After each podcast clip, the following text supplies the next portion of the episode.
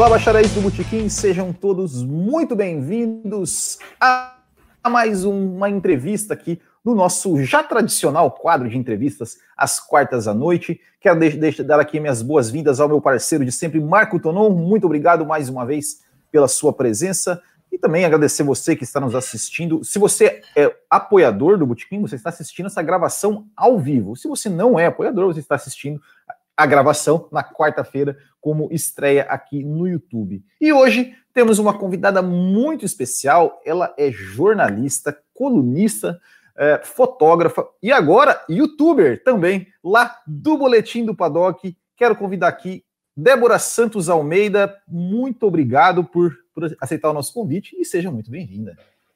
Obrigada, Will. Obrigado, Marco, por terem me convidado para poder conversar aqui com vocês. Estou muito feliz. Oi, todo mundo que acompanha o trabalho aqui do Botiquim. Eu sou a Débora Almeida e a gente vai bater aqui um papo. Estou um pouco nervosa, porque eu sempre fico nervosa com entrevistas. Não, isso aqui, isso aqui, é, aqui é um bate-papo, bate-papo aqui bem, bem tranquilo, bem relax. E a gente sempre começa perguntando, Débora, é, tentando conhecer um pouco da história né, do, do nosso convidado, assim, que envolve automobilismo.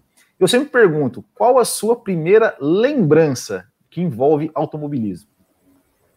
Olha, minha primeira lembrança nem é com corridas em si, mas na minha casa na casa dos meus tios, a gente tinha um quadro do Ayrton Senna, né, de é, contando um pouco assim, tinha foto dele e a, os anos dos títulos dele, e essa foto estava assim na nossa casa, né, na casa dos meus tios, é, eu até tive um episódio que eu contei lá no BP que o pessoal deu um pouco de risada, mas quando eu era criança, eu acreditava que o Senna era parente, porque para mim, parente é aquele que você tem foto dentro de casa, sabe?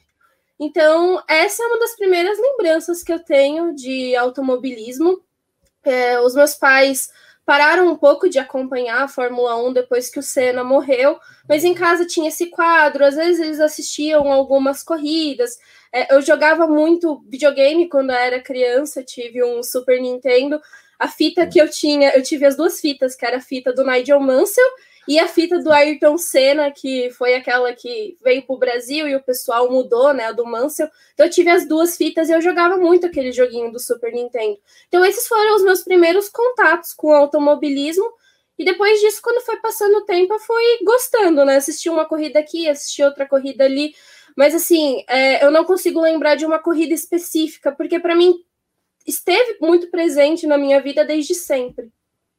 Legal, legal. Bom, é, bacana, você, bacana. Você falou, você falou, né, que, que, que achava que o Senna era um parente, mas assim, quando ele morreu, parecia mesmo que, é que todo mundo tinha perdido um parente. Foi um negócio assim, né? Eu me lembro, foi um negócio que, que até, até hoje parece meio inexplicável, assim, a ascensão que a gente teve naquele momento foi realmente um choque muito grande. Mas aí, você, bom, você, você falou que você começou a assistir corridas e tal. É, e, mas a, é, é, a, pergunta é, quando você começou a assistir as corridas, assim, você já começou, já, já despertou aquela paixão? E se sim, assim, teve, teve alguma coisa, ah, de repente algum piloto que você admirou, ou ah, um carro que você achou legal, bonito, a pintura, ou enfim, já, né, qual, qual, qual, como é que foi essa, essa paixão, que essa paixão nasceu em você? Eu, quando eu comecei a assistir corrida, assim, na infância, né, eu lembro muito da, do, do Michael Schumacher, tipo, pelas vitórias e por essas coisas, eu acredito que foi o personagem que mais me marcou. Tanto que hoje, assim, para mim, é um, um assunto até difícil de eu falar às vezes, sabe? É, já teve podcast de eu gravar e a gente tocar no nome do Michael Schumacher e eu ficar, tipo, emocionada e com vontade de chorar. Porque eu lembro dele nessa fase de quando eu era criança. E é óbvio, né? Acho que é muito marcante para muita gente uma Ferrari, né? Tipo, uma Ferrari, aquele carro vermelho. Quando a gente lembra de Fórmula 1, acho que para muitos é lembrar da Ferrari. Então, esse foi um dos meus contatos, assim, tipo, a, a pessoa que é, eu lembro mais de ter admirado quando eu era criança e ter levado esse gosto, né, mais para frente. Mas quando eu era mais nova, assim, eu não conseguia acompanhar todas as corridas. Tipo, não era aquela coisa de acordar de madrugada ainda para poder assistir. Era tipo, eu acordava e tava passando corrida, meus pais colocavam lá e a gente ficava assistindo. E aí tinha, tipo, aquela. Tinha a vitória do Schumacher e pai falava, ai, de novo esse alemão, esse alemão vencendo, tipo, de novo isso, sabe? Era sempre assim. E Débora, como que essa, essa tua paixão, assim, né, virou, chegou a ser, virou a profissão de hoje? Você né, tem total contato com isso hoje em dia, é colunista, tem seu canal. Uh, como foi essa, essa trajetória, assim, até você começar a realmente atuar com isso? Eu, em 2009 foi quando eu comecei a acompanhar mais, assim, que eu digo que eu comecei a me interessar mais, e em 2010 é, eu fui pega mesmo de, de verdade por causa do Sebastian Vettel. Eu torcia para ele, eu gostava muito dele, e foi uma das coisas que me fez é, me interessar mais pelo esporte. Então eu falo que o ponto de partida meu foi 2009, 2010, que foi quando eu comecei a gostar de um piloto e querer entender a categoria para poder não ser a pessoa que só era fã de um piloto, queria saber mais. E aí, nessa época, tinha estourado o Tumblr e eu criei um Tumblr dedicado ao Vettel, em que eu postava fotos dele, fazia textos dele, falava da corrida dele, fui fazendo isso nesse período, estava na escola, mas era aquela coisa, chegava em casa, pegava o computadorzinho para poder ver o que que tinham falado do Vettel naquele dia, né? E aí, em 2012, eu e o Rubens, a gente começou a namorar, que ele é o fundador do Boletim do Paddock. Ele será aí... convidado para entrevista também, né? Até, até por isso que eu nem vou te perguntar muito sobre a história do Boletim do Paddock. Eu vou deixar para perguntar para ele, viu, Rubens? Fica ligado, hein, Rubens? Você vai vir aqui também. E, e aí a gente começou com essa coisa, né? Ele falou: Ah, eu tenho um site, eu tenho um blog. Eu falei: ah, deixa eu postar uns negócios aí. É, eu comecei a postar coisa do Vettel, assim, e ficou muito livre para eu poder ir postando coisas que eu gostava. Conforme foi passando o tempo, é, eu quis fazer um, relatos de corrida e relatos de treinos livres para mim, tipo, não era para as outras pessoas, mas era para mim poder ter. Eu falei, ai, quem sabe um dia eu não vou usar isso de alguma forma, então eu vou fazer os relatos da melhor forma que eu acho que uma pessoa é, conseguiria entender como que foi toda aquela corrida ou como que foi aqueles treinos. E eu fui fazendo isso. Aí o BP foi crescendo, né? A gente foi. É, começou a postar essas coisas. Aí eu comecei a me envolver. Aí em 2015 a gente conseguiu credenciamento para o GP do Brasil, que aí foi um marco para mim me tornar jornalista que eu fui sem experiência alguma, eu não sabia nem o que eu estava fazendo, assim, tipo, eu fui meio perdida para aquela corrida. É, no, num dia antes eu mandei mensagem para o Livio Oricchio, que era é, jornalista lá no Globo Esporte. Eu, Lívio, por favor, me ajuda. Eu não sou jornalista, mas é a primeira vez que eu estou indo num GP. Você pode me ajudar, me, me, me explicar como é que funcionam as coisas? Ele, ah, posso sim. É, me pegou aquele fim de semana para poder me instruir em muita coisa. E aí ele falou: bom, se você quiser seguir com isso, eu recomendo que você se torne jornalista. E na época eu tinha, é, eu estava fazendo até design gráfico. Uma das minhas primeiras opções, sim, era fazer jornalismo, mas no fim das contas eu não fiz porque eu fiquei muito frustrada com o fato de que qualquer pessoa podia ser jornalista, sabe? E aí aquilo me deixou muito nervosa. Tipo, eu fiquei, ah, todo mundo pode ser, então eu não quero ser uma coisa que todo mundo pode ser. Só que aí só depois, em 2015, que eu entendi o peso de você fazer uma faculdade, de você passar por todos esses processos, né? Então, isso fez a, a mudança para mim poder ser quem eu sou hoje. Que legal, que legal. Legal. Bom, você falou várias coisas assim, né, que, que, é, que chamou atenção, até que pontos até que eu ia, ia é, tá programado para tocar um pouco mais para frente. É, mas primeiro, muito legal essa história do, com, com o Lívio, né, de, de realmente ajudar, né, uma, uma jovem que estava ali começando, isso, isso realmente não é qualquer um que faz isso. É, mas, você falou, mas você falou do Sebastian Vettel, então a gente vai, eu já vou até puxar esse assunto, né? Ou seja, você falou que você é, entrava na, na internet para ver o que as pessoas falavam sobre o Vettel, é, e você pegou ele no auge, né? É, e aí chegamos àquela fase, né, que realmente foi difícil, né, de, de ver o Vettel é, perdendo títulos de, depois de liderar o campeonato, é, cometer muitos erros, ser muito criticado, ser muito colocado ali, a, a, a, ou seja, ser questionado pelo, pelo, pelo que ele fez no passado. É, e agora, né? Fiz recentemente, né? Esse pódio maravilhoso. Mas como é que, como é que você, assim, agora tirando um pouco o lado, o lado é, jornalista, mas o lado fã, né? O lado fã. Como é que foi? Como é que, como é que você viu toda essa fase do Sebastian Vettel? Como é que foi você para você lidar com essas pessoas assim que às vezes criticam, é, às vezes até de forma sem, sem, sem muito embasamento. Como é, como é que você lidou com tudo isso? Olha, Will, teve, foi muito difícil, assim, mas é, teve umas coisas que eu meio que tive que fazer umas escolhas, né? Quando em 2015 eu decidi me tornar jornalista, foi uma das conversas que eu tive com o Lívio e com o Rubens, né? A partir do momento que você quer se tornar jornalista, você tem que deixar de ser fã. Então, é, o meu lado fã ficava muito dentro de casa. Eu parei de falar coisa na internet, assim, tipo, de. Porque antes, quando eu era mais nova, eu arrumava confusão com as pessoas na internet, né? Falava mal do Vettel, eu, não, não, não, não, não, o Vettel não é assim, sabe? Mas foi passando o tempo, eu tive que parar com isso, né? Falei, não, eu tenho que colocar a cabeça no lugar. Se eu quero discutir com alguém a respeito disso, eu preciso ter um pouco de embasamento para poder ir lá cutucar a pessoa e falar que ela tá falando coisa errada, né? Então, é, eu tive essa mudança, assim, que me ajudou bastante a lidar com as críticas do Vettel, porque eu lia coisas, muita gente criticando ele, falando que, ah, esse piloto ganhou só por causa do carro. Aí eu tinha que falar assim, gente, o carro não anda sozinho, sabe? A gente teve o Mark Webber que correu com o Vettel também, que não fez as mesmas coisas que o Vettel, sabe? Que não fez corridas tão espetaculares que o Vettel, né? Vettel ele teve anos que ele estava disputando título com o Fernando Alonso, que era a, a promessa, assim, não é que era promessa, né? O cara já era consolidado no automobilismo. Tinha o Hamilton, sabe, essas pessoas. Mas tinha o companheiro de equipe dele que não estava ali e não fazia a mesma coisa que ele. Então eu tentava muito puxar para esse lado, tipo, do que, que o Vettel tinha feito e tentar sanar um pouco dessas críticas. Mas pro lado fã, dói bastante você ler que o piloto acabou, que a, que a, a parte dele, né, que todo o talento que ele tinha não era talento, que era tudo em, por questão de um carro. Então é difícil, porque eu peguei ele no auge e aí passei por aquela fase muito complicada. Ano passado também foi um ano assim bem difícil, porque quando começaram a falar que iam chutar ele da Ferrari, né, e que ele ia ficar sem equipe, eu fiquei assim, nossa, gente, é, a carreira do Vettel vai acabar desse jeito? Tipo, saindo jogado, chutado da Ferrari? Realmente vai ser assim? Mas para mim, eu tinha muito comigo que ele ia conseguir uma equipe. E quando ele foi, né, para Aston Martin, que aí o pessoal, ai, mas o Pérez é muito melhor do que ele. Eu falei, gente, mas tem algum propósito para ele estar tá indo para Aston Martin, sabe? Tipo, o pessoal confia nele.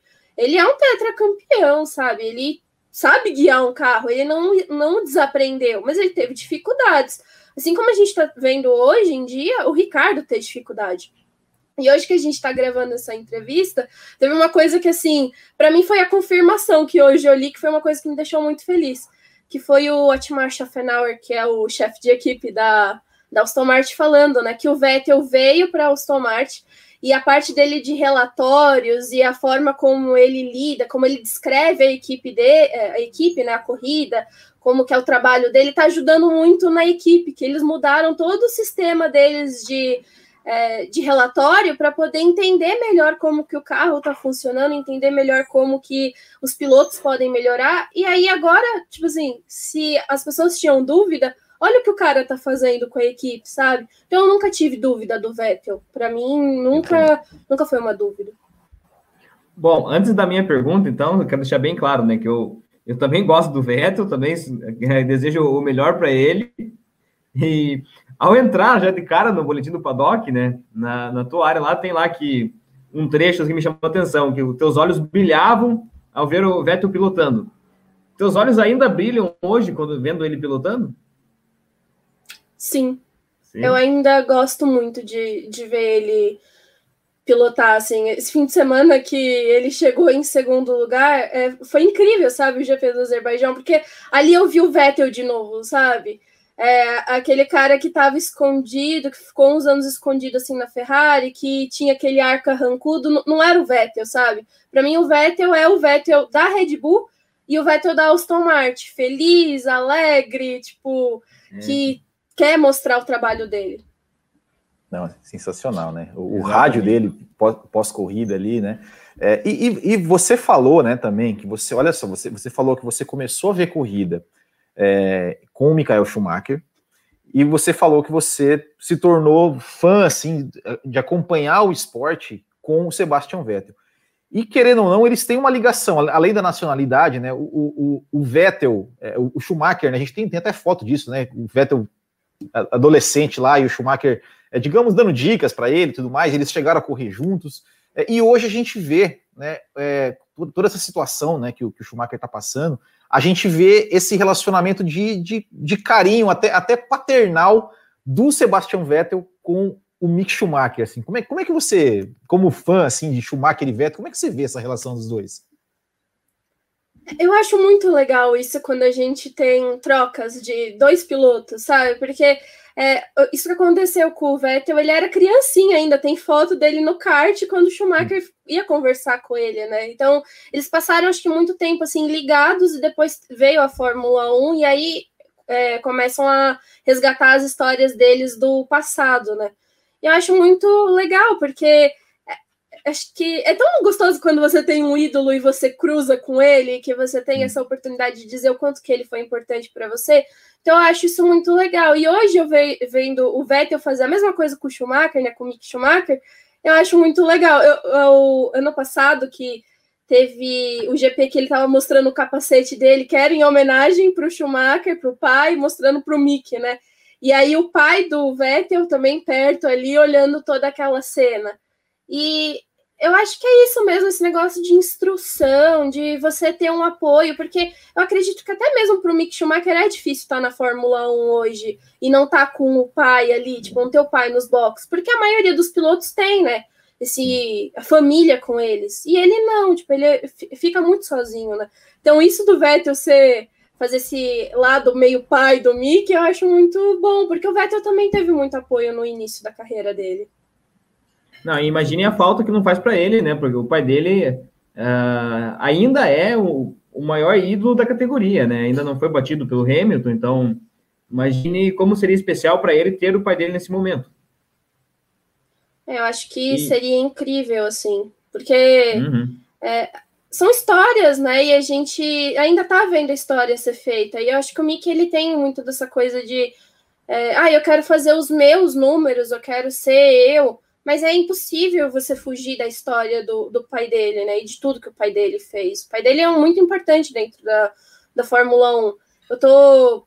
É, comecei a ler um livro falando sobre o, o Mick Schumacher. É, sobre o Mick Schumacher, não, sobre o Schumacher.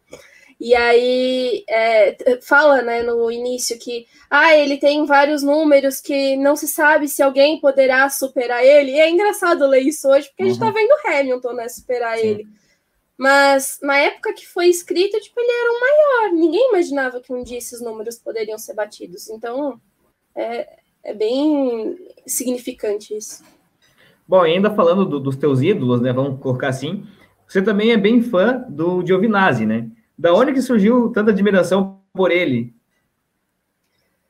Olha, o pessoal me questiona muitas vezes desses esses lapsos que eu tenho, né?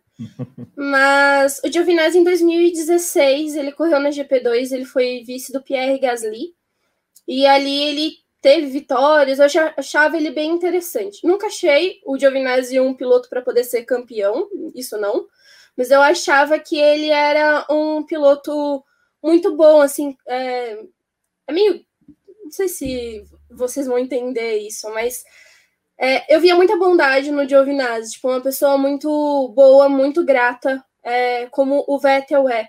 E eu acho esse sentimento de você ter gratidão e de você é, ter uma ajuda de outras pessoas e agradecer realmente pelo fato daquilo, para mim é uma coisa que me chama muita atenção, sabe? Porque acho que se a pessoa ela é educada, se ela é grata, ela tem muita coisa para poder te mostrar e ela também é muito pura. Então o Giovinazzi tinha muito disso, né? E aí ele entrou na academia é, de pilotos da, da Ferrari. E aí eu, eu olhava para ele assim como um piloto que ia correr na Fórmula 1, eu apostava muito nele, eu achava que ele é, fazia. A Ferrari pegava e botava ele muito para poder testar, que a Ferrari apostava muito nele, e ele também tentava dar esse lado para a Ferrari, de mostrar que ele estava interessado, sabe? De mostrar que ele queria ser melhor. E isso foi me chamando a atenção, esse jeito dele, essa, esse comportamento dele fora das pistas, né? Porque ah, demorou ainda para ele poder chegar na Fórmula 1, mas essas coisinhas que ele fazia me chamavam muito a atenção.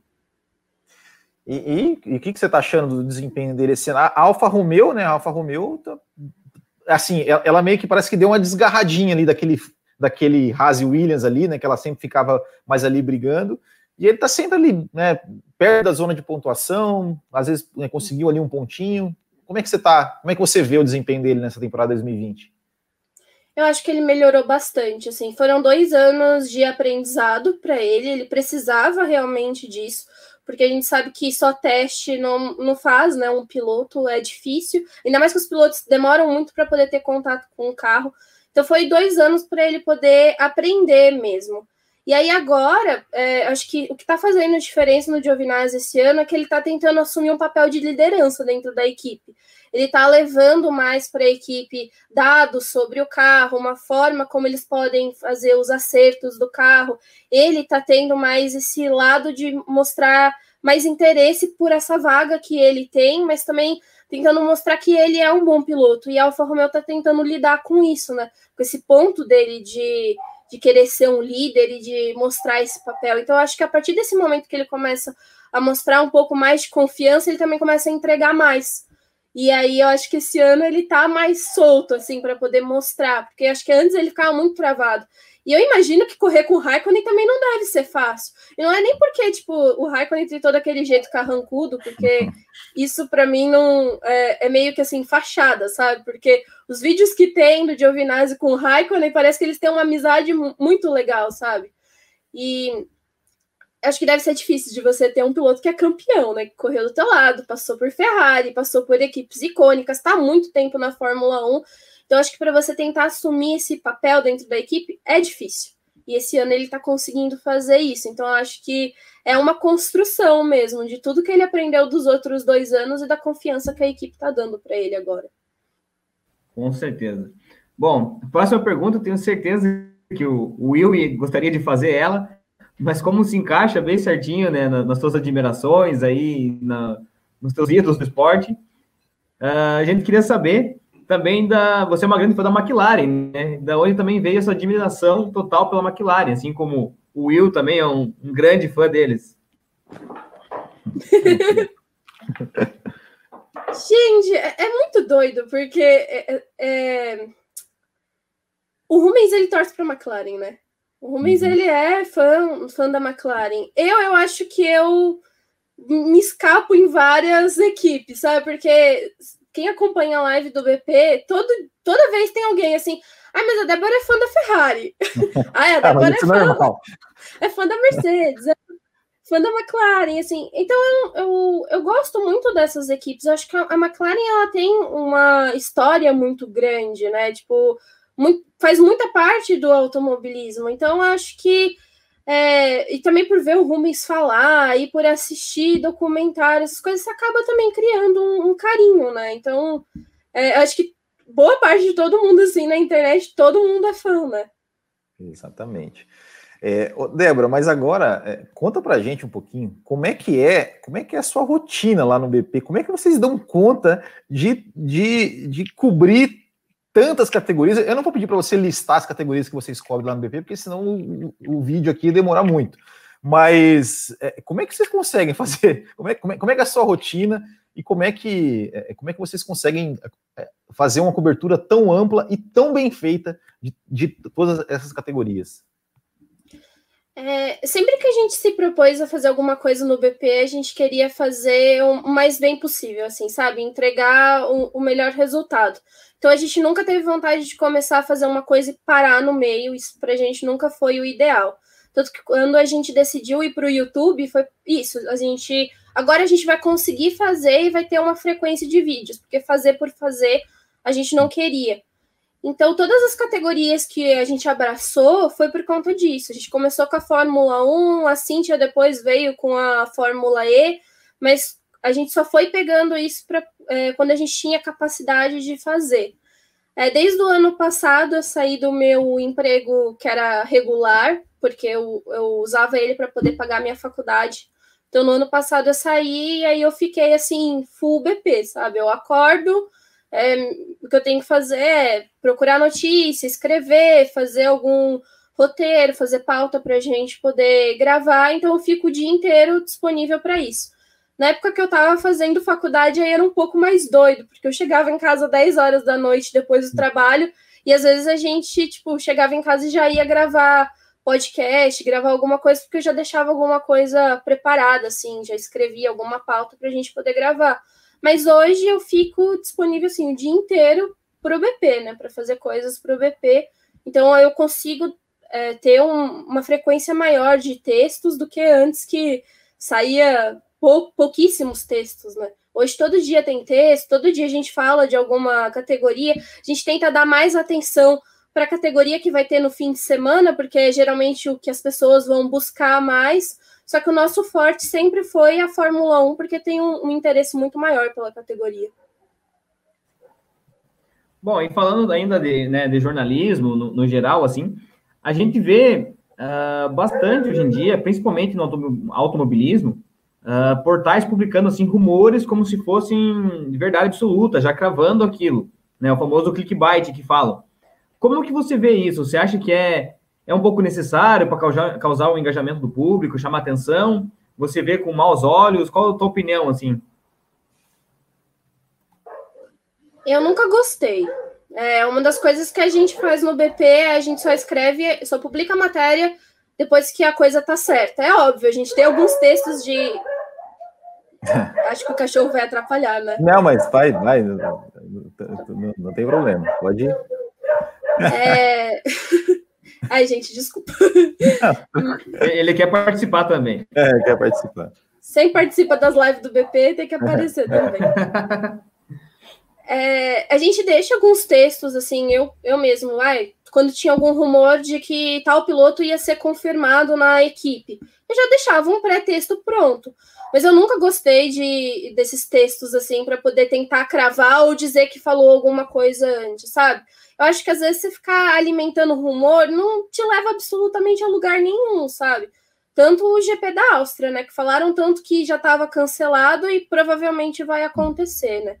Então eu nunca gostei dessas coisas. Eu não acho que isso é necessário. Mas eu entendo, por um lado, porque esses sites geralmente vivem de anúncio, vive disso, né? Vive de ter 500 matérias publicadas por dia, quebradas em vários pedacinhos para poder gerar mais acesso.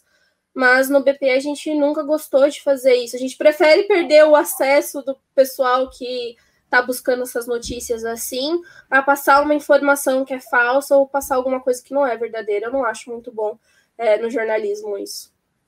É, é isso aí, né? É, isso, isso, e isso realmente, hoje em dia, é, é, é, é uma das coisas que mais tem, né? Ou seja, inclusive, a gente já viu até, a gente já viu até anúncio de morte, né? Antes, antes do, da hora, né? Que, que, é uma coisa absolutamente absurda.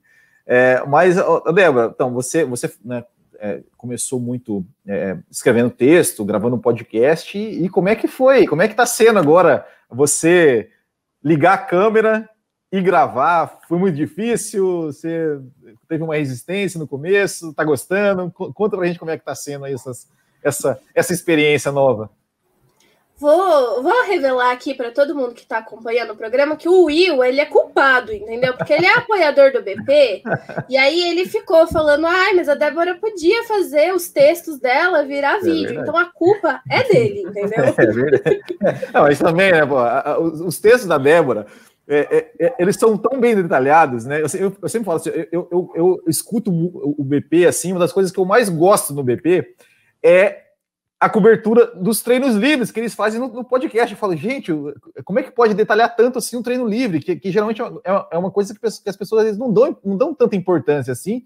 E eles meu, fazem toda, todo, todo o raciocínio do final de semana do treino livre até chegar na corrida.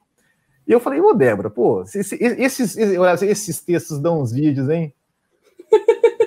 Ai, obrigada, Will, obrigada mesmo.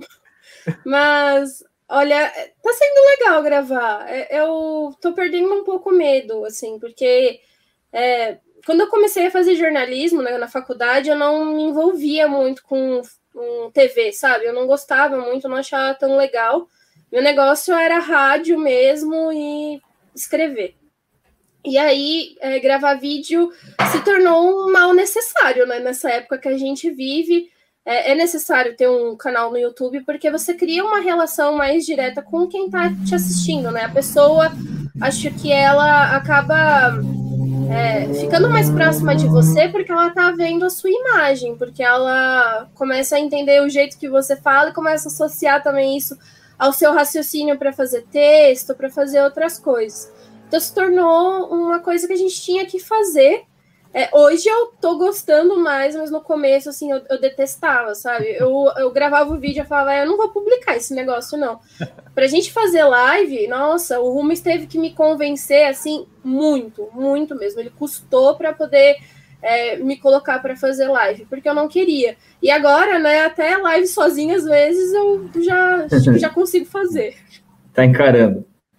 E você também já chegou a fazer é, cobertura fotográfica, né, de, de automobilismo. É, conta pra gente, assim, é, é muito difícil poder, categorias de alta velocidade, assim, você conseguir enquadrar e, e cobrir por meio de fotografia?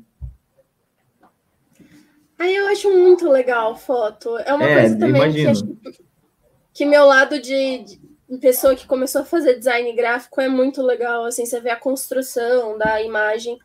É difícil, assim, porque você tem que aprender a lidar com o seu equipamento, sabe? Se você não tem conhecimento do seu equipamento, você não consegue. A primeira vez que eu fui no autódromo com câmera foi em Curitiba, numa etapa da Stock Car. E a primeira vez que eu fui tentar tirar foto, eu tirei foto com a câmera com tudo automático, sabe? Com tudo configurado no automático lá. Quando foi passando o tempo, aí eu comecei a assistir vídeo, comecei a me inteirar mais sobre o assunto, arriscar. Eu treinava em casa também, não com questão de velocidade, mas assim, é, enquadrar mesmo.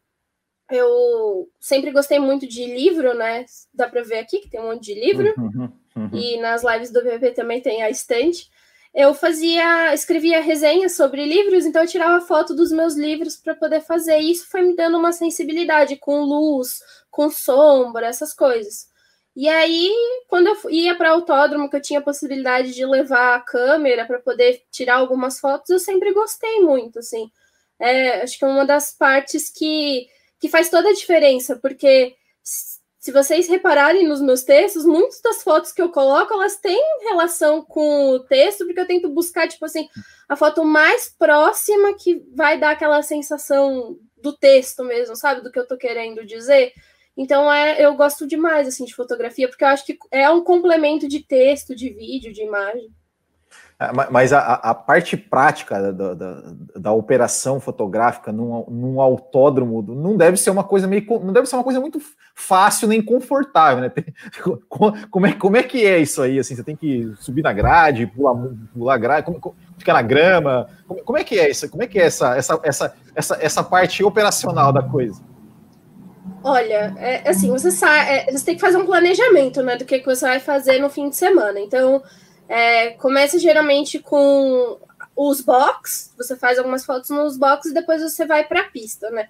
Quando você vai para a pista, é definitivamente assim, esquece que você não vai voltar tão cedo para a sala de imprensa, sabe? Isso não vai acontecer. Então você tem que levar água, tem que estar preparado, levar capa de chuva.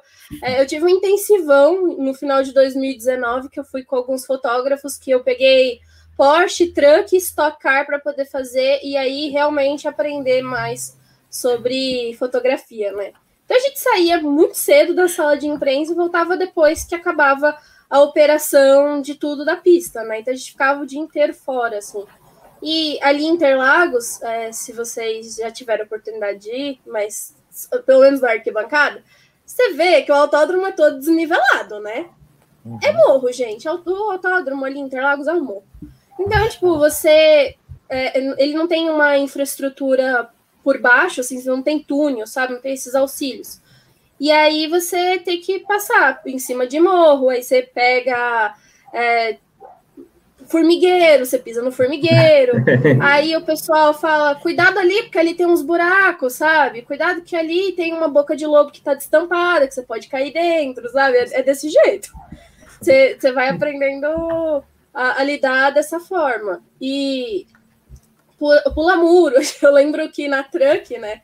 A gente estava fazendo a foto do grid, mas é tudo muito rápido por causa da televisão, né? Tipo, quando você está vendo placa ali de cinco minutos, não é cinco minutos, não, tá, meu querido? Falta bem menos para aquela corrida começar. E quando é truck, tipo, você tem que saber que você não pode estar na pista, mas de jeito nenhum, sabe? Você não pode cruzar a pista, essas coisas. E aí a gente, tipo, tava fazendo foto e saiu correndo, entrou ali na, na, na saída dos box, na entrada dos box, pulou o muro para poder ir para outra parte do autódromo. Mas muito tudo que acontece assim, quem tem carro também às vezes te dá uma caroninha, sabe? Te leva para poder ir para o outro lado da pista, porque você não pode ficar cruzando né, a pista quando está tendo atividade, você não pode passar de um ponto para o outro, só se tiver alguma paralisação. E mesmo assim o pessoal fica muito de olho. Então é, é difícil, é. é. perrengue no autódromo. É, é, você toma sol, chuva e ninguém vê. não, literalmente o filho chora e a mãe não vê lá, né? Sim, eu, eu, falo, eu falo, né, que todo mundo fala que jornalismo é glamour, né? Fotógrafo é só as imagens bonitinhas, mas a cara toda queimada, sabe? Tomou chuva, aí você fica com o equipamento assim tentando proteger, porque você pode molhar, mas a tua câmera não pode. É, isso. Bom, e trazendo um pouco agora para a Fórmula 1, né, atualmente, uh, no último GP a gente teve o Stroll e Verstappen abandonando por conta dos pneus. Uh, você realmente acha que foram detritos que causaram uh, esses problemas nos pneus? ou que pode ter alguma outra explicação, quem sabe um defeito, alguma coisa assim? Então, a, a, explicação que a Pirelli tinha dado é que o do Verstappen poderia ter sido provocado por detrito, porque teve o acidente do Stroll antes, né? O acidente do Stroll era um pouco mais difícil, assim, pelos relatos, porque é, não tinha tido um indício de que poderia ter sido outra coisa, né? O carro não apresentou vibração, não teve outros outros sinais que acabem é, que a equipe consegue identificar que foi um problema com o pneu em si, né? Porque quando a gente está tendo uma degradação dele, ele acaba provocando a, essa vibração no carro. Mas também tem um fator de que cada vez mais que o carro está dando voltas, naquela lâmina que a gente tem da borracha, que é a ideal, ela vai desgastando, né? E ali você vai deixando ele mais próximo do que a estrutura interna do pneu. Então, assim, não precisa ser um, um detrito tão grande, né? Qualquer coisinha, dependendo do estado que, de rodagem que esse pneu tá, ele pode sim furar. Então, até um primeiro momento, eu acredito que foi algum detrito de pista e não que foi algum problema, assim, do pneu, né? Algum problema estrutural dele. Sim, sim. E, só que a gente já, vi, já viu, né, muita é, é, depois que aconteceu isso, né, com, com, com, com o Verstappen principalmente, né, muita gente falando, olha, Pirelli, né, criticando a Pirelli, é, volta Michelin, volta Bridgestone, e, e, e, você, o que, você o que pensa dessa, dessa questão, assim, de é, mais de uma fornecedora de pneus? Você gosta da ideia, você prefere que seja, que seja uma só, você está gostando da Pirelli, acho que deveria ter uma, né, uma, uma, uma troca ali, cada ano um, enfim, cada corrida um. O que, que você pensa de, dessa, dessa questão dos pneus na Fórmula 1 que são tão importantes? Eu não gosto de guerra de pneu, eu não acho que isso contribui para o esporte, sabe? Eu acho que você ter os pneus ali que tem uma fornecedora que ela se dedicou a fazer eles, que ela estudou, porque assim, não é um negócio de você só ir lá e fabricar uma goma, né, qualquer. Você tem que ter um estudo de saber como que os carros vão se comportar no próximo ano, qual vai ser mais ou menos o parâmetro de avanço deles para aquele pneu funcionar. Então eu não acho que quando você tem uma guerra de pneus isso consegue ser tão interessante, até porque a gente pode ter abandono sim por conta de um problema do pneu, né, ou equipes não correrem por causa de um problema do pneu, e isso ser pior para a categoria. Eu acho que já é um grid tão escasso, 20 carros, e aí você pensar que numa corrida você vai ter, sei lá, 10 é... Seis, né? Seis, né? Mas então, tipo, ter, ter, pouquíssimos carros fazendo um GP por causa de um problema de pneu, sabe? Isso eu não acho tão legal. Por isso que eu, eu gosto da Pirelli, é, dela tá ali, eu acho que ela se esforça, sim, mas é óbvio que sempre vai ter crítica, sabe? É, eu acho que a Pirelli ela tem uma estrutura muito legal, assim, do, do que eu conheço deles, eles estão sempre tentando inovar para poder trazer mais segurança, para poder tentar fazer os pneus terem uma durabilidade que os pilotos gostem, para poder é, ter uma tecnologia. Tipo, eles têm duas fábricas, uma na Turquia e uma na Romênia, É, e aí eles estavam fazendo teste para poder ver se a da Romênia poderia também entregar pneus para a Fórmula 1 para poder não perder a, a, qualidade, sabe? Então acho que tem esses detalhes que fazem diferença. E óbvio, cada categoria ela vai se adequar a um tipo de pneu, a um tipo de fornecedor, porque não, também não tem como a gente ter um fornecedor único, né? Então a gente tem outras categorias que usam o Michelin, usam outros tipos de, de pneus. Isso daí também depende, acho que, da, do quanto que esse pessoal pode gastar, ou do quanto que a categoria tem como investir também, porque eu acho que pneu também em si é investimento. Com certeza. E ainda, ainda falando de pneus, né? O que você espera dos pneus 018 uh, para o ano que vem, né? 2022?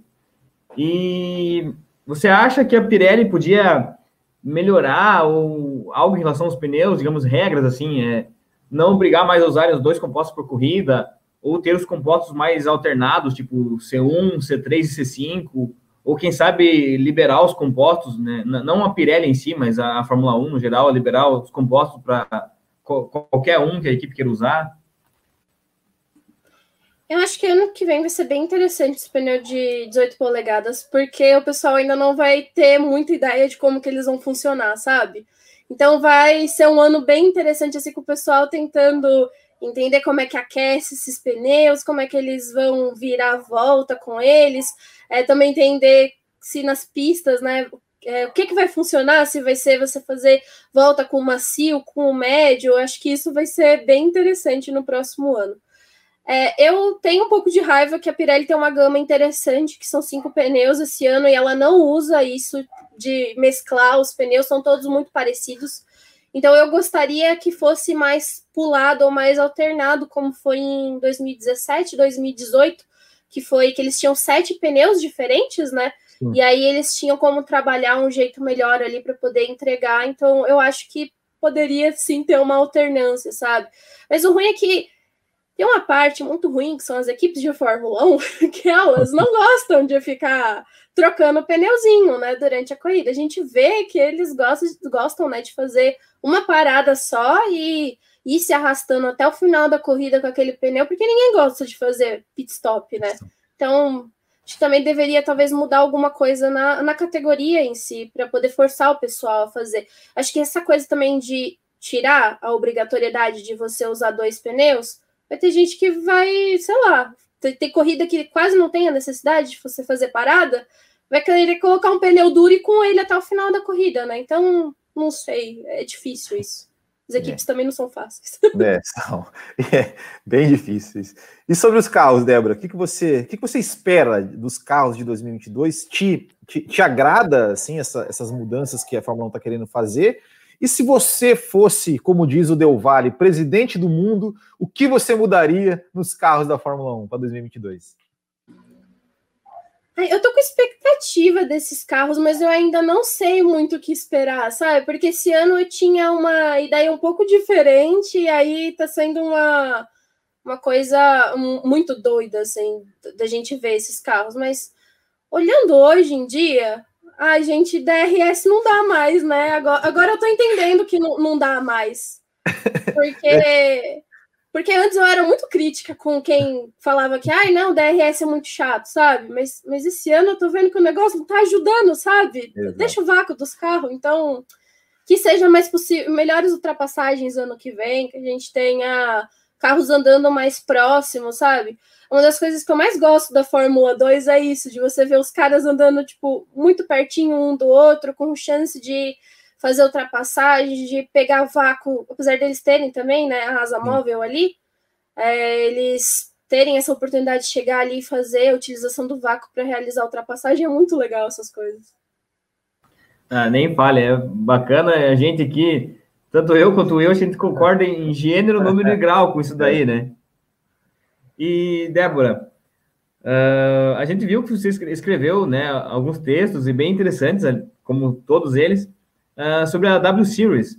Qual, o que você tem achado e qual a sua expectativa, assim, né, da, o que tem achado da, da iniciativa, da categoria, e a, a tua expectativa para essa categoria da W Series? Eu estou muito otimista com esse segundo ano, sabe? Porque eu acho que o primeiro mostrou que a gente precisa ter uma atenção com as mulheres no automobilismo, sabe? Que não é uma coisa da gente só esperar uma mulher surgir e uma hora ela tá, sei lá, numa Fórmula 1. É uma coisa de construção e que a gente precisa mudar a base. Então, hoje eu entendo que a W Series ela é muito importante para isso, para poder mudar a base do automobilismo, para poder ter mais mulheres correndo no kart e para poder provocar essa mudança no automobilismo como um todo. Eu acho que é uma categoria muito legal. Eu é, comecei a acompanhar algumas mulheres que estão correndo ali, e aí você vai vendo que elas têm outros projetos fora a W Series. É, é uma categoria que ela está se mostrando apesar de ser Fórmula 3, né, ela, ela ainda faz parte da base. Então, muitas ali que decidirem seguir no automobilismo para o lado da Fórmula, que tão, não necessariamente precisa ser isso, né? Vão ter que fazer o restante do caminho, ir para uma Fórmula 3 da FIA, depois para a Fórmula 2 e um dia tentar a Fórmula 1. Mas ainda assim é, é, completamente importante. Quando ela surgiu, eu achava, ai, gente, vão segregar as mulheres, sabe? Tipo, vão criar uma categoria para poder separar as mulheres do automobilismo, hoje eu acho que é diferente. Porque tem mulheres ali que foram convidadas para poder correr em UEC, sabe? Tipo, correr em outras categorias. Então você dá visibilidade, porque aí agora você mostra que tem mulheres que estão no automobilismo e que elas não estão só buscando a fórmula, elas estão buscando correr no automobilismo de modo geral. Exato, exato. Eu, eu, também tinha essa no começo, assim, falar, ah, mas será que. Porque eu organizo o campeonato de kart, eu falei, não, mas toda mulher pode correr junto, mas é, é, é necessário fazer uma, uma categoria feminina para realmente dar espaço, dar visibilidade e formar, né, formar ídolos, né, para que mais meninas se sintam né, inspiradas e, e, e digamos, é, aumente, né, e, e minha próxima pergunta é com relação a isso, né, ou seja, a gente vê mulheres pilotando, mais mulheres pilotando, mais mulheres jornalistas cobrindo automobilismo, é, mais mulheres chefes de equipe, engenheiros, é, é enfim, mais ligadas né, ao automobilismo, que sempre foi um, esporte predominantemente masculino e, e muitas vezes machista. É, e como é, como é, que você vê né, essa, essa, essa questão assim, de, de cada vez mais mulheres é, no automobilismo, essa, essas ações né, que a Fórmula 1 faz né, de, de de é, é, mais inclusão, né, que inclusive a, quando a Juliana Serrazoli veio aqui, ela falou que foi, que foi uma, a ideia de uma mulher lá dentro da Fórmula 1 de, de começar isso. É, e o que você acha que, que mais assim pode ser feito para que cada vez mais mulheres, é, enfim, entrem nesse mundo? Olha, é, assim, essa iniciativa de, de você criar um, um projeto que fale sobre mulheres que foi ali o Girls on Track, que ele não é só uma iniciativa para as meninas correrem, mas é para gente também que é jornalista. Eu participei de várias é, palestras deles, né, em que eles colocavam outras mulheres que já estão dentro do automobilismo, e aí você começa a ver que não é só as que a gente vê foto ou vê fazendo vídeo, sabe? Que tem outras mulheres estão ali tirando foto, fazendo é, vídeo das equipes, que trabalham com, com social media, essas coisas. E aí você começa a se identificar cada vez mais. Então isso é importante, porque a gente precisa mostrar para as mulheres que o lugar delas também é no, no automobilismo, sabe? E aí quando eu falo sobre você fazer parte desse, do automobilismo, é quando você dá. O que pode mudar é você dar chance independente do, do gênero, mas você olhar e falar assim, nossa, essa mulher também tem capacidade, sabe? Quando você tem dois currículos ali, de um homem e de uma mulher, que são exatamente iguais, que eles fizeram as mesmas coisas, que eles têm a mesma capacidade. Por que não dar também uma oportunidade para a mulher, sabe? Sim. Por que preferir sempre o homem?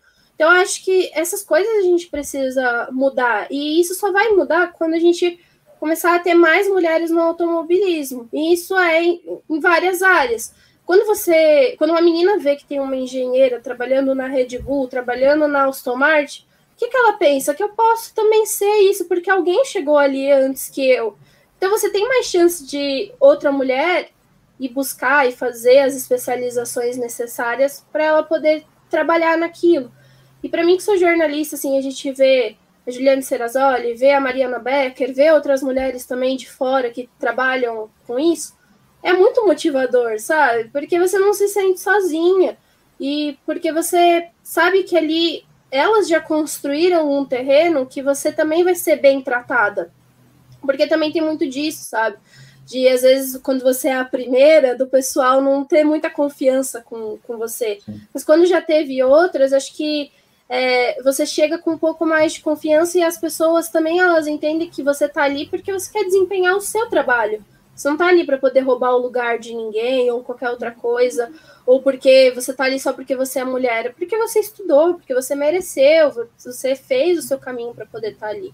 Então, uma, aquela coisa de uma mulher puxa a outra, acontece muito isso. E não é tipo de você indicar outra mulher só, é porque você tem essa visão para você. E Débora Almeida também pilota kart como hobby, alguma coisa assim? Ou um Fórmula 1 de videogame, alguma coisa? Fórmula 1 de videogame, ultimamente, é só isso. Ai, eu, eu gosto muito de videogame desde de criança, né? Mas eu, eu gosto de jogar a Fórmula 1. É, andei uma vez de kart que foi uma experiência um pouco traumática na minha vida, que eu tomei uma uhum. porrada e saí chorando. Já tomei também. Saí chorando é, do, é do cartódromo. Falei, nunca mais vou andar disso. Mas aí depois, é, quem conhece o Ricardo Banniman, né? Que ele Sim. tem os carteiros que é um grupo de kart aqui em São Paulo, e aí eu corri uma vez, a gente fez uma bateria só com mulheres, e foi as esposas dos pilotos, a gente fez uma bateria bem legal ali, foi a última vez que eu corri, já tem bastante tempo, mas eu tô inscrita lá no campeonato dos carteiros, que faz muito tempo que eu não, não participo, sabe? Mas eu tenho vontade.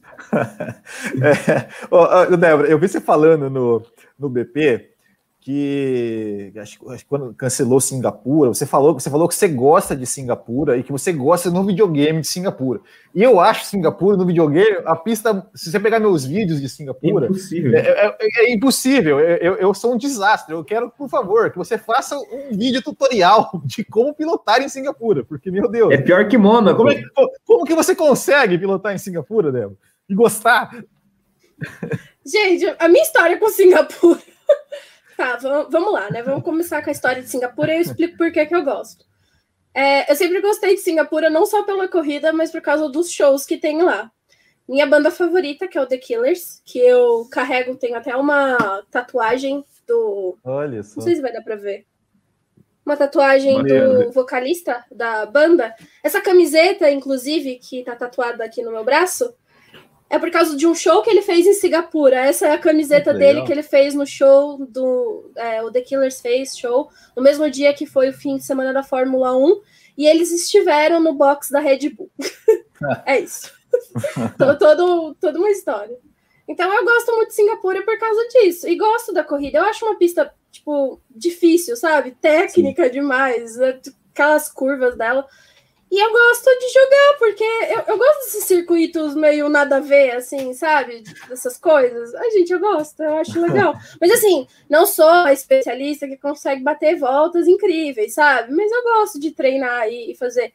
É, o videogame eu acho muito interessante por causa disso, porque quando vai ter um GP, eu geralmente eu coloco a pista para eu poder dar umas voltinhas nela, uhum. para eu poder me situar, né? Para poder ter uma ideia do, do fim de semana. Mas eu tenho que te explicar, Will, alguma coisa. Ah, tá. Mas não, e, não vou ser vira, E você vira mais rápido que o Rubens ou não? Que o Rubens, sim. legal, legal. O Rubens, ele, ele, a gente ficou um tempo com o videogame queimado, né, aqui em casa, do ano passado até esse ano, quando a gente resolveu arrumar.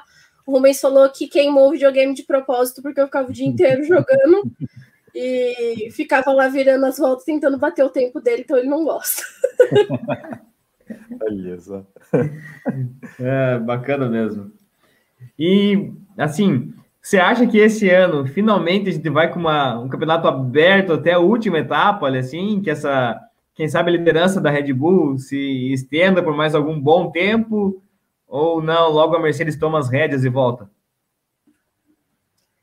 Eu acho que vai ser apertada até o final do ano. Eu tô torcendo para isso, gente, porque faz muito tempo que eu não vejo o campeonato desse jeito, sabe? Que, que vai até o final. Então eu tô torcendo, assim, fim de semana passado que eu vi o Verstappen abandonando com o Hamilton no pódio, eu falei: "Não, esse campeonato acabou, agora já era. Não, chega", sabe? Já fiquei chateada.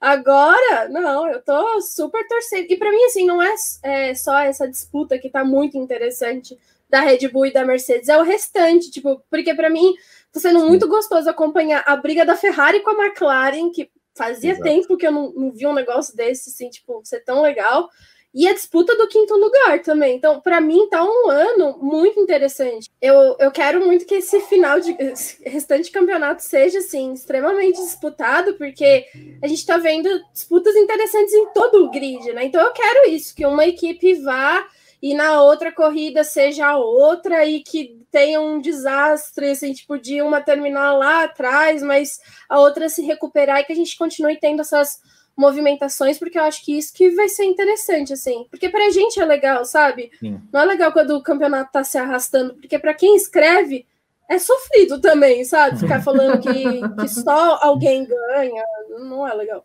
Eu quase não é. tenho mais título, gente, pro Vettel, é. pro Vettel, pro Hamilton ganhando, é. não dá. É, é você falou do seu pai, né, que, que falava assim, mas só o Schumacher ganhou, hoje ele deve falar também, né, só o Hamilton que ganha, tal, né, é, e, e Débora, é, dos, desses novatos né, que, que mudaram de equipe, né? Por exemplo, a gente tem o Vettel, que né, agora nas duas últimas conseguiu, conseguiu se reerguer, o Pérez.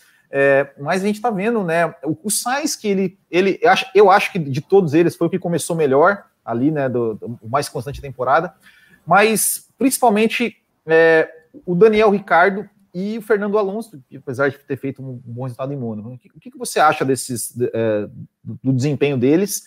É, e essa briga McLaren e Ferrari, você acha que o, o, o a, digamos, a falta de pontos que o Ricardo está fazendo é, vai realmente fazer com que a McLaren perca esse terceiro, esse terceiro lugar do campeonato? Ou você acha que ele ainda pode, pode se recuperar e, e, e, ter uma briga boa até, até o final também?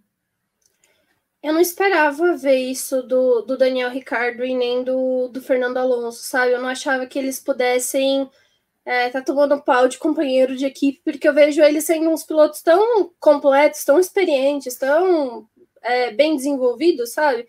Para poder estar tá tendo esses problemas. Então eu realmente não esperava que o Daniel Ricardo estivesse passando por isso. E até é engraçado quando eu vou gravar com o Rubens ou quando a gente está conversando aqui, é que aí o Rubens, por ele ser torcedor da McLaren, né? Ele sempre fala: ai, mas o Ricardo, mais uma desculpa, né? De mais um fim de semana ruim. E é complicado mesmo você ver a situação dele ali na, na McLaren. O Fernando Alonso, ele tenta falar algumas coisas positivas assim da Alpine, mas por trás a gente sabe de todos os problemas que a Alpine está passando, né?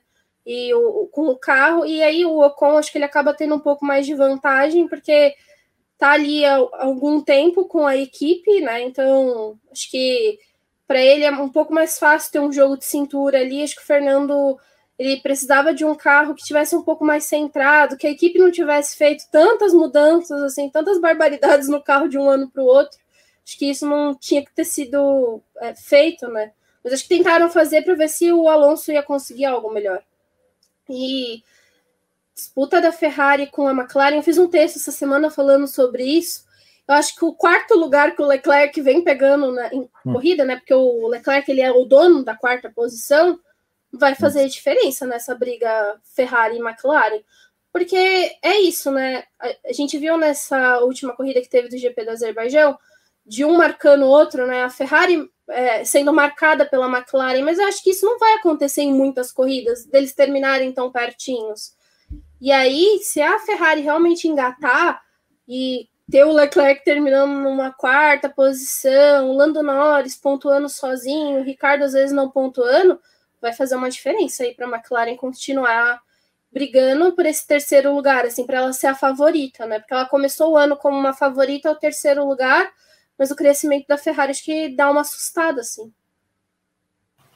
É, realmente também tô com essa expectativa aí que a, a, princípio, né, tá batendo na trave, mas é um tem uma perspectiva boa. E mais, mais uma coisa que te perguntar, se teve alguma, né, algum texto, alguma matéria que te marcou tanto assim, tipo, ah, essa foi a que mais me deixou feliz e essa assim foi a que mais me afetou, me deixou triste de escrever. Hum, eu acho que, que matéria que é muito é uma assim que marca de, de sempre escrever alguma coisa da W Series. porque sempre tem alguém querendo saber sobre uma mulher brasileira, sabe? Que é a Bruna Tomazelli. E isso para mim é muito legal. Então, essa semana a gente entrevistou ela, e isso para mim marca bastante essas perguntas do pessoal. Para mim é muito legal. Uma matéria que foi muito chata para mim escrever foi quando o Vettel foi para a Ferrari. Eu não gostei de escrever. eu, eu não queria que ele fosse para a Ferrari. Na época eu era muito, muito fã. E eu achava que ele não estava fazendo a coisa certa de ir para a Ferrari. Então escrever que ele estava fazendo essa mudança não foi fácil para mim.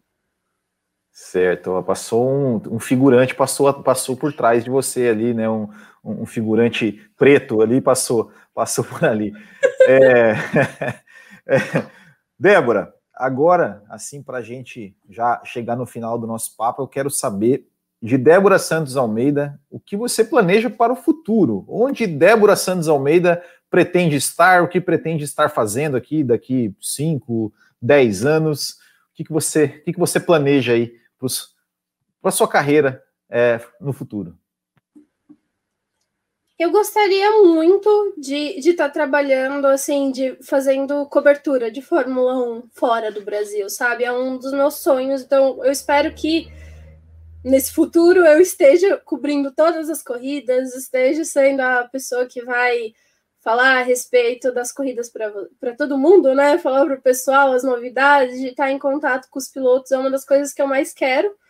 Mas se não for como jornalista, assim, eu gostaria de ser fotógrafa em Fórmula 1 ou no automobilismo, assim, de viajar com categoria, com as equipes, de fazer foto, é uma das coisas que eu também gosto bastante. Então a Débora do futuro ela pode escolher uma dessas duas, de estar tá sendo jornalista na Fórmula 1 ou tirando foto, que ela vai estar tá feliz do mesmo jeito. Que bom, que bom. E, e nós aqui est estamos na torcida para que isso aconteça, porque a, a gente aqui é muito, fã, é muito, fã, do trabalho de vocês lá no BP, de, não só de você, do Rubens, de, de todo mundo que faz que faz lá parte do time, né? Vocês agora que come começaram para o YouTube, fazem as lives lá de vocês, são sensacionais, divertidíssimas, muito, e com muita informação, né? Principalmente, né? Que, que, que isso, isso, isso é a marca registrada do, do, do BP, né? É, é, a gente que, que, que acompanha, como, como, eu falei, né? A gente tem um monte de, de, de, de, de portais, de notícias aí que, que gostam de plantar notícias, gostam de fazer qualquer coisa pelo clique, né? Por, ou seja, olha, você não sabe o que não sei quem falou sobre não sei quem. Aí você abre lá, não tem nada a ver a matéria com o título. E no BP a gente sabe que a gente tem a informação, que a gente tem que o quanto que vocês é, é, estudam né, e se dedicam a fazer esse trabalho. Então tenho certeza que, que, os, que, que, você aí, no futuro não muito distante, vai alcançar esse sonho e vai, e vai conseguir aí. Só não esquece dos amigos aqui, né? quando ficar famosa, quando ficar rica, famosa e poderosa. Né? Lembra? Eu tô brincando, tô brincando, com certeza você, vocês aí são, são pessoas super, super queridas e, e a gente torce para vocês aí que vocês tenham todo o sucesso do mundo e muito obrigado né, por ter aceitado aqui o nosso convite. Foi muito legal o nosso papo e o convite está feito aqui para você voltar aí sempre que quiser para a gente trocar mais uma ideia sobre o que a gente ama, né? Que é automobilismo. Cadeira cativa, né? Ai, gente, eu nunca vou esquecer, porque vocês também deram pontapé lá no BP e ajudaram é, eu a gravar vídeos, então muito obrigado de verdade por todo o apoio e por vocês estarem com a gente. Assim, é uma das coisas que eu mais gosto do BP é que todo mundo que faz parte assim com a gente, que apoia o nosso trabalho, tá ali e é, eu não sinto que é só apoiadores, mas são amigos mesmo, sabe? Porque a gente conversa de absolutamente tudo, né? Então a gente tem uma troca muito legal. Então, para mim, isso faz uma, uma diferença, assim, tipo, ter o pessoal próximo, você reconhecer ali nas lives o pessoal conversando, é, gente que tá ali no Twitter, em outras redes, acompanhando a gente, isso é muito legal. Então, meninos, muito obrigado de verdade pelo convite. Eu fiquei muito feliz de participar aqui. Estava é, nervosa, mas muito obrigada. é, vocês são incríveis, também fazem um trabalho sensacional por aqui, então eu fico muito feliz porque eu acho que essas pessoas também que se aproximaram da gente têm um conteúdo muito legal, sabe? E que fazem coisas que faz diferença. É, não não consigo ver defeitos, não consigo ver essas coisas, sabe? Porque para mim também é, vocês estão fazendo parte da comunidade e enriquecendo a comunidade. É isso que eu acho que faz a diferença né, na, na nossa comunidade. Tem pessoas que trazem coisas boas, interessantes, assuntos legais e clickbait, essas coisas não é legal, não, não ajuda ninguém, né? É então, muito obrigada a todo mundo que acompanha aqui o canal e muito obrigada também por assistirem a entrevista. Eu fiquei muito feliz com o convite e prometo retornar mais vezes, só me chamar. Opa, com certeza. Vamos, vamos chamar com certeza. Sim, com certeza. Então, pessoal, sigam lá o, o, o BP, né? Ô, Débora, fala, fala lá. A, a, a, peraí, deixa eu voltar você aqui de novo. Fala, fala é, as, as redes sociais lá do, do BP, o site, tudo. Passa, passa o serviço aí completo pra gente. O nosso site é o boletimdopadoc.com.br. Vocês podem acompanhar todas as nossas matérias por lá. Mas a gente também tá no YouTube como arroba boletim do né? Então vocês podem ir também no nosso canal. E no Twitter é arroba diz no boletim que. Se vocês ainda têm o finado Facebook, as matérias também estão sendo publicadas por lá. Mas acho que tem pouca gente que ainda usa é. o Facebook. Mas estamos em todas as redes sociais, Instagram, tudo aí, vocês podem acompanhar a gente, fazer parte, participar das nossas lives, terças e quintas-feiras, estamos aí falando de automobilismo, ou com alguma entrevista muito legal para vocês acompanharem também. É isso aí, ó. Eu vou deixar, eu vou deixar os links daqui do, do BP na descrição desse vídeo, então vocês aí sigam lá o BP, todas as redes sociais, é muito legal. É, façam parte também, apoiem também o BP, né? Porque tem um grupo lá muito legal, galera, muita gente boa, a gente dá altas risadas lá, conversa sobre absolutamente tudo. E é isso aí, pessoal. Muito obrigado mais uma vez a todos vocês que, que nos acompanharam. Mais uma vez, obrigado para Débora. E é isso. Semana que vem, semana que vem teremos é, o convidado será é, ele é humorista, é, músico, mas ele é piloto de kart e fã de Fórmula 1. Bruno Suter será aqui na próxima quarta-feira. Então é isso. Valeu, muito obrigado. Grande abraço a todos. Até o próximo e tchau.